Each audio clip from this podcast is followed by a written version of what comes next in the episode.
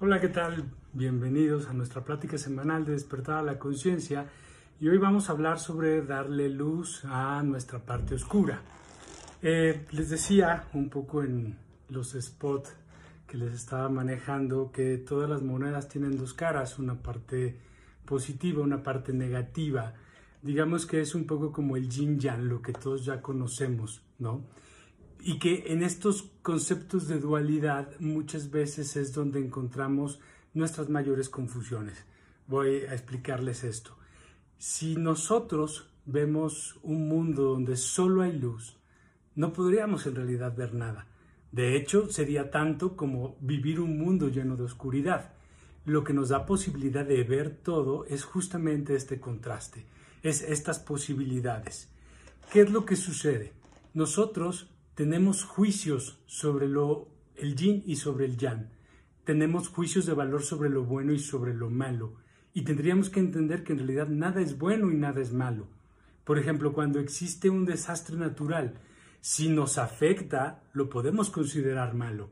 Si no nos afecta, ah, es solamente algo que sucede. Es decir, la realidad no tiene este valor que nosotros le damos. Este valor que nosotros le damos es lo que nos define o es lo que hace que nosotros interpretemos y tengamos una forma de acercarnos a la realidad. Recordemos que toda la realidad es inicio una interpretación personal. Y cuando nosotros tenemos estos juicios de valor, lo que nosotros estamos creando en realidad es una separación entre las cosas. Es como hablar del yin y del yang. El yin y del yang, que todos hemos visto este, este, estos, este círculo, ¿no? que la mitad es oscuro y la otra mitad es blanco. El yin y el yang, para que pueda existir esta energía de la que habla el yin y el yang, tienen que estar las dos en un equilibrio para que exista este movimiento de la vida.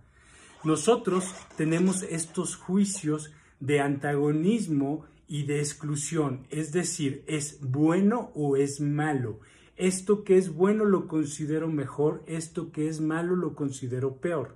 Pero la dualidad no tiene que ser antagónica y excluyente. Esa es la forma en la que nuestros paradigmas de vida lo hemos tomado, los hemos asimilado de esta forma. Pero no quiere decir que haya algo que sea mejor o peor. De hecho, en el momento en el que nosotros empezamos a darle este juicio de valor a las cosas, empezamos también a calificarlas y nos empezamos a definir a nosotros a través también de definir todo lo que está pasando. Me gustaría poner este ejemplo, por ejemplo, cuando hablamos de la felicidad, ¿qué es lo que necesito para ser feliz?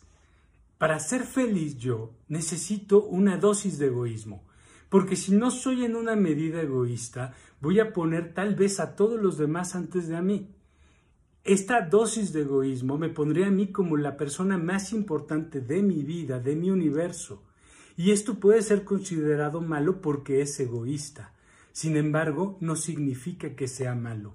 Para yo poder ser feliz, efectivamente tengo que ser egoísta, tengo que verme como la persona más importante de mi mundo, de mi universo.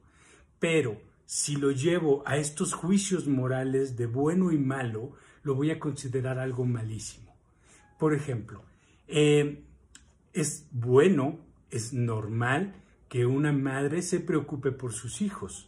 Es bueno, es normal que los padres se sacrifiquen por sus hijos. ¿Por qué lo consideramos eso? Porque hay un prejuicio, porque no estamos poniendo esta conciencia sobre las cosas sino que ya nosotros venimos prejuiciados por las cosas. Tenemos todos estos juicios de valor que hacen que creemos esta separación y en esta separación creamos demasiada confusión. Hay demasiadas cosas que nosotros ya vamos a tomar como buenas y que no siempre van a ser las mejores. Dentro de las creencias generales que tenemos, de lo que nosotros ya de por sí tenemos como información colectiva, me gustaría recordarles algo. Por ejemplo, en la Biblia, en el Nuevo Testamento, repetidamente nos habla la Biblia de que Jesús no tenía problemas con las prostitutas, no tenía problemas con los ladrones ni con los bandidos. Con quienes tenía problemas, con los que llegaba a antagonizar muchas veces, era con los fariseos. Y los fariseos eran estos, estos señores que cuidaban la ley, que se cumpliera la ley, que las cosas fueran de esta forma cuadrada, preestablecida, prejuiciosa, porque en la búsqueda de eso, de que todo sea lo correcto, lo bueno, empezaban a perder la esencia, el amor, los verdaderos valores que nos conectaban con los otros seres humanos, que nos conectaban con la propia vida.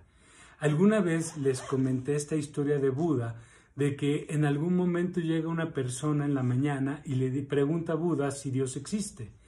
Y, Dios, y Buda le dice que no, que Dios no existe. Después, hacia mediodía, llega una segunda persona y le pregunta a Buda si él cree que Dios existe, porque esta persona no cree en Dios. Y Buda le dice que sí, que Dios sí existe. Ya para la tarde llega una tercera persona y le dice a Buda, hay muchos que creen en Dios, hay muchos que no creen en Dios, y yo no sé qué creer, y vengo para que me ayudes, para que me des luz. Y entonces Buda lo que hace es ponerse a meditar, y el hombre medita junto a Buda. Al cabo de una hora, el hombre abre los ojos, se inclina delante de Buda, le toca los pies en señal de reconocimiento y le dice muchas gracias por tu respuesta, nunca lo olvidaré y se va muy feliz. Y Ananda, que era el sirviente y el acompañante de Buda, le dice a Buda, no entendí. O sea, a uno le dices que no, luego a otro le dices que sí, a otro no le dices nada y se va muy feliz con su respuesta y le dice, y yo quiero saber qué es lo correcto. Buda le da dos enseñanzas ahí maravillosas. La primera le dice, ninguna de esas preguntas será tuya, por lo tanto ninguna de esas respuestas será para ti.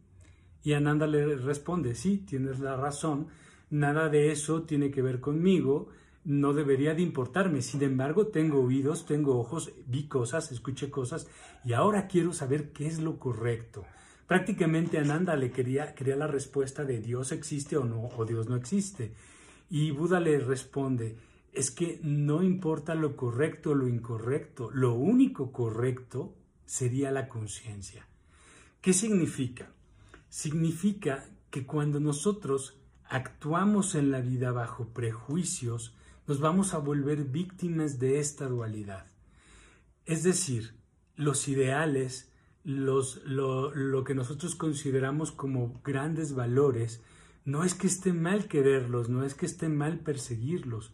El problema es que se vuelvan mi meta, que se vuelvan lo único que considero real e importante, cuando todos esos valores, cuando todas esas metas tienen que ser la consecuencia de una vida consciente. Si yo trato de ser un buen ser humano y me esfuerzo en ser un buen ser humano y me estoy calificando y me estoy juzgando todo el tiempo queriendo ser bueno, lo más probable es que no sea realmente una buena persona, sino que esta búsqueda de ser bueno me cree una máscara donde yo en realidad estoy fingiendo sin darme cuenta, porque mi verdadera emoción no es la que estoy mostrando, me estoy forzando a hacer algo, y eso no me haría realmente ser una persona con estas características, no me haría ser una buena persona, sino que me haría estar fingiendo, y eso es lo peligroso de no reconocer y de vivir en esta separación, en esta dualidad.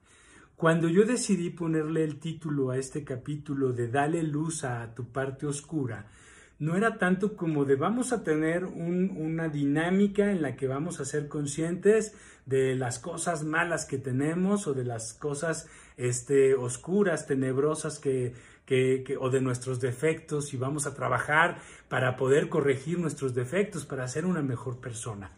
No, en realidad es como para poder entender el concepto, pero no tendría nada que ver con eso. ¿Por qué? Porque en realidad el poder ver nuestra parte oscura, el poder ver esta dualidad, es para dejar de antagonizarla, no es porque necesite luz, es porque lo que necesita es conciencia, pero también esa misma conciencia la necesita mi parte luminosa, porque en el momento en el que yo me siento demasiado feliz, demasiado orgulloso de mi parte brillante, donde yo siento que soy una buena persona, pues ¿qué crees? Estás cayendo ahora en la otra parte, ya no eres realmente esa luz, por así decirlo. Ahora serías vanidoso, ahora estarías, como decimos en, en la espiritualidad, estarías espiritualizando tu propio ego. Entonces, ¿de qué se trata esto de poderle dar a la luz a la parte oscura?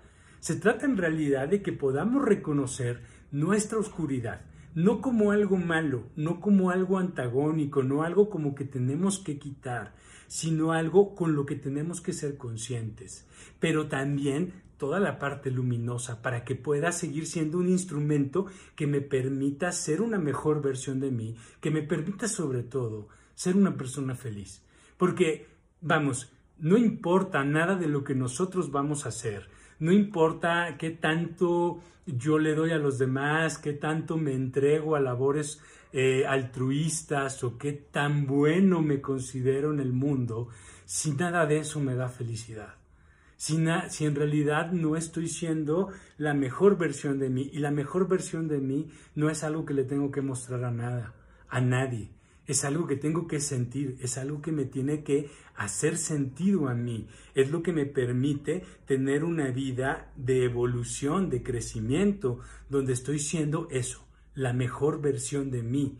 Pero eh, para poder darme cuenta de que soy eso, tengo que vibrar en esta frecuencia, tengo que ser realmente una persona feliz. Entonces tengo que ver estos dos lados, esta, dualidad que todos somos, no, no en exclusión, en antagonismo, sino ser consciente de las dos, verlas en, en paralelo para poder integrarlas a mi vida. ¿Por qué?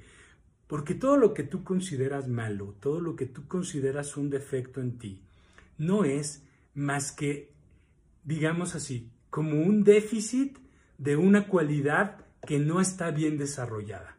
Es decir, si yo, tengo, si yo soy una persona insegura, si yo este, no me siento completamente bueno, no significa que yo no pueda ser bueno, que yo no pueda generar esta seguridad. Es simplemente algo que no he trabajado. Es algo que está en potencia allí y que lo puedo hacer crecer, pero que simplemente no le he puesto la atención o no le he puesto la visión correcta y por lo tanto, en lugar de ayudarme a crecer, me está ayudando a quedarme detenido. ¿Por qué? Porque al final todo, todo es una interpretación, todo es mente. Y si yo veo mis deficiencias como algo que me agrede, como algo que me hace daño, como algo que me imposibilita, pues justamente en el momento en el que yo lo estoy conceptualizando así, estoy permitiendo que eso se quede en ese tamaño. No estoy dándole la posibilidad de que crezca y de que me ayude a ser mejor. Lo que tengo que hacer es darme cuenta de mi oscuridad, no para satanizarla, no para sentirme mal por ella, sino para darme cuenta que es una oportunidad y una posibilidad de crecer tiene que ver con que yo mismo no me esté definiendo a través de estos defectos, a través de estas imposibilidades, sino que yo pueda darle un potencial de crecimiento a todas ellas. Porque en todos los lugares donde yo puedo ver esta oscuridad, también puedo ver en paralelo todo lo que yo puedo crecer. Son todas mis áreas de oportunidad en realidad. Todos mis defectos son esos temas que yo tengo que tener en claro para poderlos crecer, para poderlos trabajar, pero no como algo malo, sino como esta oportunidad, como les digo, de poderlo crecer, de poderlo trabajar. Muchas veces nosotros nos vemos y nos definimos como personas muy imperfectas. Y en esta imperfección, en el momento en el que yo me estoy viendo como imperfecto, me estoy definiendo de esta forma. Recordemos la primera ley, que es la de mentalidad todo es de acuerdo a lo que tú piensas. Ya también lo hemos dicho alguna vez, una frase de Henry Ford, tanto si crees que puedes como si crees que no puedes, en ambos casos tienes la razón. Tú estás definiéndote todo el tiempo. ¿Qué sucede? En este paradigma de realidad, de dualidad, donde nos, donde nos educan a lo que es bueno y lo que es malo, cuando nosotros prejuiciosamente nos vamos definiendo como malos, soy egoísta, soy envidioso, pues lo que estoy haciendo es estarme generando esta idea de mí mismo y me estoy definiendo allí. ¿Y qué sucede si además siento culpa? Pues entonces no me permito cambiar. Por más que intente cambiar, más me voy a quedar allí. ¿Por qué? Porque tu mente inconsciente no va a entender eso. Tu mente inconsciente solamente va a entender la atención que tú le estás dando a esta idea que tienes de ti. Es como cuando quiero bajar de peso. Quiero bajar de peso y hasta como lechuga y la lechuga me engorda. ¿Por qué no puedo eh, dejar de tener sobrepeso? Porque toda mi atención y toda mi energía y mi emoción está puesta en que no puedo bajar de peso, en que me defino como una persona gorda, en que me da miedo no poder bajar, en que estoy sintiendo que nadie me aprueba, que nadie me quiere porque tengo sobrepeso. Entonces yo solito me estoy definiendo ahí y toda la atención que yo le estoy dando a esto y que le estoy dando esta información a mi mente inconsciente es esta. No es que yo no pueda cambiar, es que mi mente inconsciente está recibiendo toda esta información como lo único a lo que yo le estoy prestando atención, por lo tanto está creyendo que esa es la realidad que yo quiero vivir. Recordemos que nuestra mente inconsciente no conoce el tiempo, pero tampoco conoce el juicio no entiende esta dualidad, para ella no existe, para ella lo que existe es eso a lo que yo le doy atención. ¿Qué podemos considerar como nuestra parte oscura como para que cada uno pueda irla trabajando poco a poco? Nuestra parte oscura, básicamente, bueno, un poquito ya hablamos que son nuestros defectos, nuestras limitaciones, son las cosas que no nos agradan, son las cosas que incluso nos causan conflictos, son todas estas cosas que nos causan paz, digo, que nos quitan paz, perdón. Son todas estas cosas que, como dice el dicho, lo que te checa, te choca. Todas las cosas que cuando alguien te señala alguien, te juzga, alguien te critica, te mueven demasiada emoción, te hacen sentir herido. Recuerden esta imagen. Si yo tengo una quemadura de tercer grado en el hombro, y yo voy muy cubierto ahora en frío, ¿no? En invierno, y alguien llega y me dice, hola, ¿cómo estás? Y te duele, pues sí, te duele porque traes una quemadura, pero nuestra reacción instantánea es decir, oye, me estás lastimando. Y entonces, pues la otra persona se va a quedar así de, no, yo te estoy saludando. Y uno todavía insiste, no, sí, me estás lastimando porque tengo una quemada. Ok, ¿quién tiene la herida? ¿Quién tiene el problema en realidad? Si yo, hubiera llegado a saludarte y no tuvieras nada, esto no causa ningún conflicto. El conflicto es porque hay una herida. Entonces, esta herida es a la que yo le tengo que prestar una atención diferente, porque entendámoslo, tus heridas van a tener esta connotación de algo malo que te duele, mientras tú sigas decidiendo que es algo que te duele, que es algo que sigue siendo una herida, y ya lo hemos hablado en otros capítulos. Al final, al no conocer tu mente el tiempo, cuando yo recuerdo mis heridas, mis carencias, mis dolores, y les sigo dando este valor de me dolió, sigo conectándome con esa emoción de me lastimó, me faltó cariño, me faltó cuidado, me hicieron esto, y permito sentir ese dolor, para mi mente inconsciente es como si siguiera existiendo en este momento. Por lo tanto, me va a seguir doliendo, pero por lo tanto, te va a seguir doliendo también en un futuro. Y no sabemos cuánto tiempo va a pasar en realidad hasta que sea suficiente para que decidas sanarlo. Y realmente el decidir sanarlo tendría más que ver con que te des cuenta que aunque te dolió, no tiene que dolerte en este momento. O incluso tú puedes conscientemente decidir que no te duela, decidir que ya es suficiente. Recordemos que una parte de nuestro propio concepto de bueno y malo, de, esto, de estos paradigmas de realidad, de dualidad en los que vivimos, provienen mucho de esta idea de lo que es el amor y el miedo, que ya hemos hablado del amor y el miedo, ¿no? Que el amor es una energía que ocurre en el presente y que tiene que ver con una aceptación, y que el miedo es una energía que no ocurre en el presente, sino que está en el futuro, en el pasado, y que tiene más que ver con la resistencia que nosotros le ponemos a las cosas, a la negación que le estamos poniendo. Si yo en este momento puedo aceptar una herida del pasado, puedo aceptar mi propio defecto, puedo dejar de pelear con él, puedo cambiar la idea que tengo, ya lo estoy sanando porque lo estoy dejando de poner en esta dualidad antagónica y excluyente. Lo puedo aceptar, lo puedo tomar desde un lugar diferente para que en lugar de ser algo que me impide crecer, sea algo que me ayude a ser consciente, porque ahora yo sé que tengo una herida, que tengo que trabajarla, pero también sé que ya no me tiene que doler. Ya no tengo que tener los miedos infantiles donde yo consideraba que nadie me iba a querer o que todos tenían una mala idea de mí o que nadie me iba a aceptar o que yo no era suficiente, porque todas estas heridas en realidad provienen de nuestros primeros años. Porque todo esto que te duele, todo esto que te quita paz, no es algo que se construye en este momento. Son cosas que hemos ido creando a lo largo de la vida y que nos hacen sentido porque tienen que ver con nuestra propia historia. Pero no tienen que ver únicamente con lo que tú estás viviendo en este momento. Tiene que ver con toda, todo tu pasado y si queremos verlo desde un lugar un poco más de un conocimiento de la conciencia, tal vez tendría que ver también con nuestros propios karmas. Tendría que ver no con que, ah, es que en otra vida fui muy malo y en esta vida me toca sufrir y lo tengo que pagar y tengo que sufrir. Esa es una muy mala forma de entender el karma. El karma no es que tengas que recibir un castigo por algo que, que no pudiste superar en otra vida, sino que son esas experiencias inconclusas, eso que no terminaste de limpiar, de sanar, de aceptar de ti, que sigue teniendo una resonancia en este momento en tu vida. Todas esas experiencias que te van creando en esta vida, tal vez, porque tampoco nadie puede asegurar que el karma existe, pero si existe, lo hemos malentendido.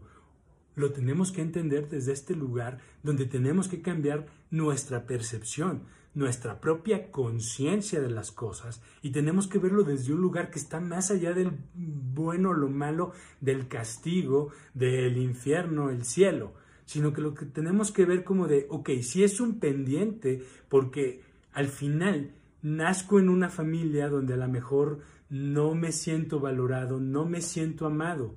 Eso podría uno pensar que es casualidad, que es castigo, Y que uno tiene que vivir con eso toda la vida.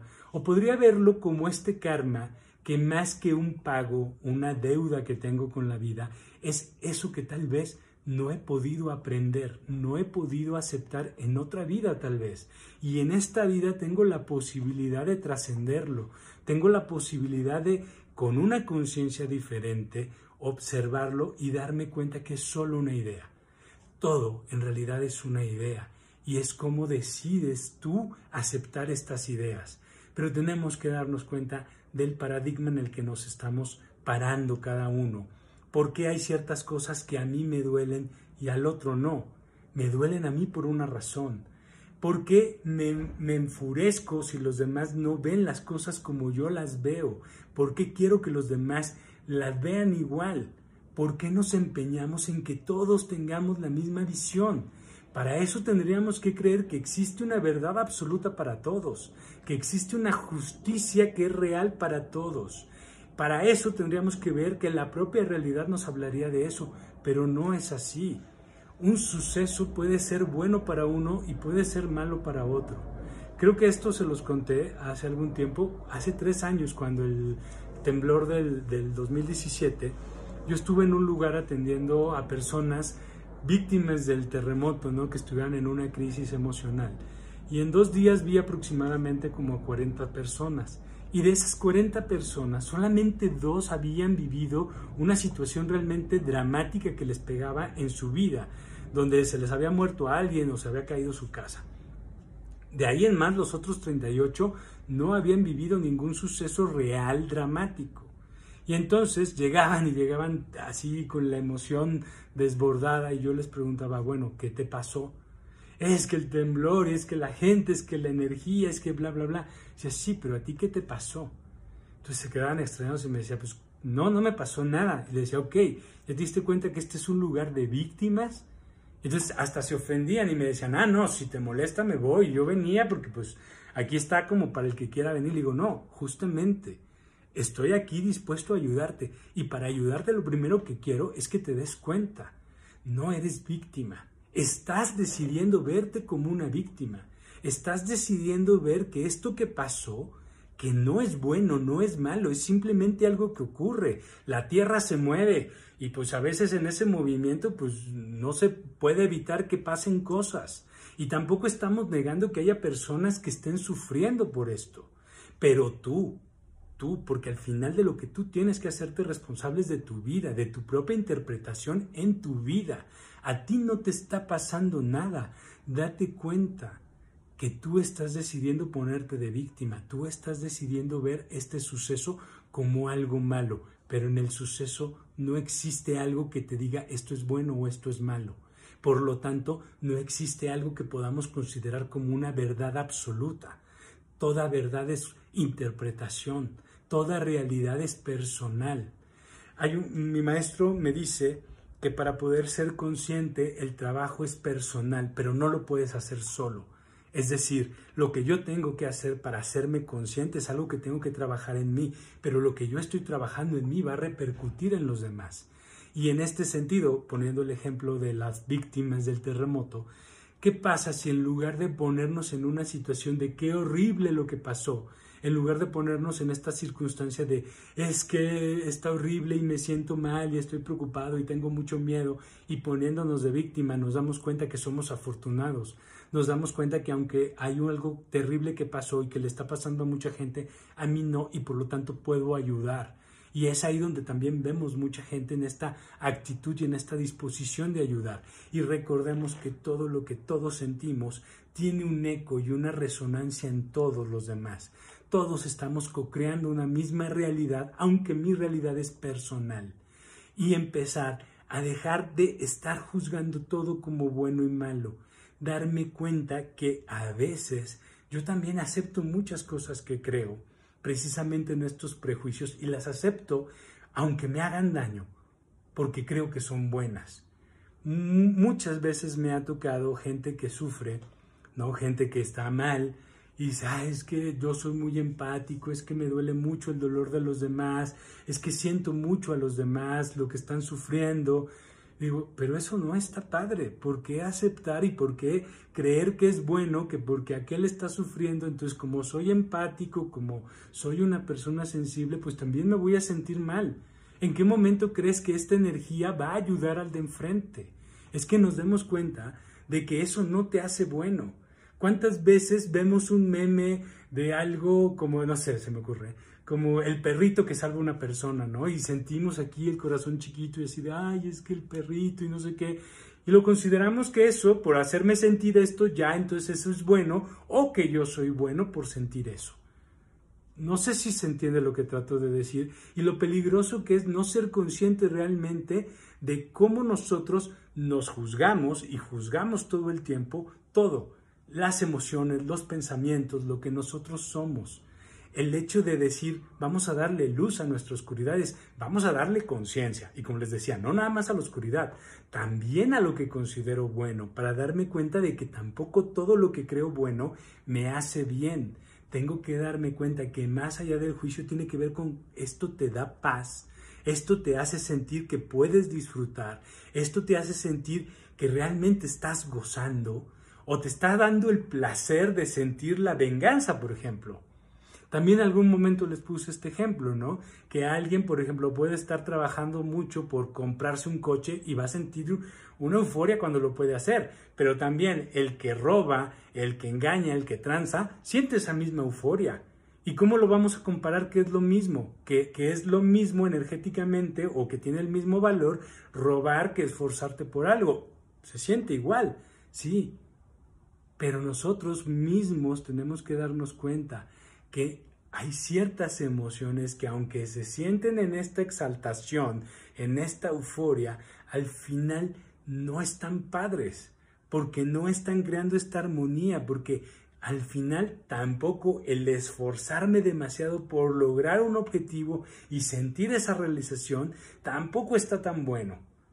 Tenemos que aprender a mantener más nuestra energía, nuestras emociones en un equilibrio, porque esto tampoco está tan bueno, porque entonces estas cosas buenas, estas cosas que tienen que ver con el esfuerzo, con el obtener lo que queremos, lo estamos mandando a un lugar de deseo, de euforia, donde no nada más son escasos, sino que cuando los conseguimos también nos pueden hacer daño energéticamente. Me gustaría este, que si ustedes tienen alguna duda, alguna pregunta, que por favor me lo hagan saber para poder eh, hablar un poco más sobre estos temas que me parece que son muy importantes y que me parece que nos pueden ayudar a generar un poco más de conciencia, porque estas mismas emociones, cuando nosotros no las entendemos dentro de nosotros, nos pueden enfermar. Les agradezco mucho que me hayan acompañado y yo los espero la próxima semana aquí a las 5 de la tarde por Facebook Live y por IGTV. Gracias.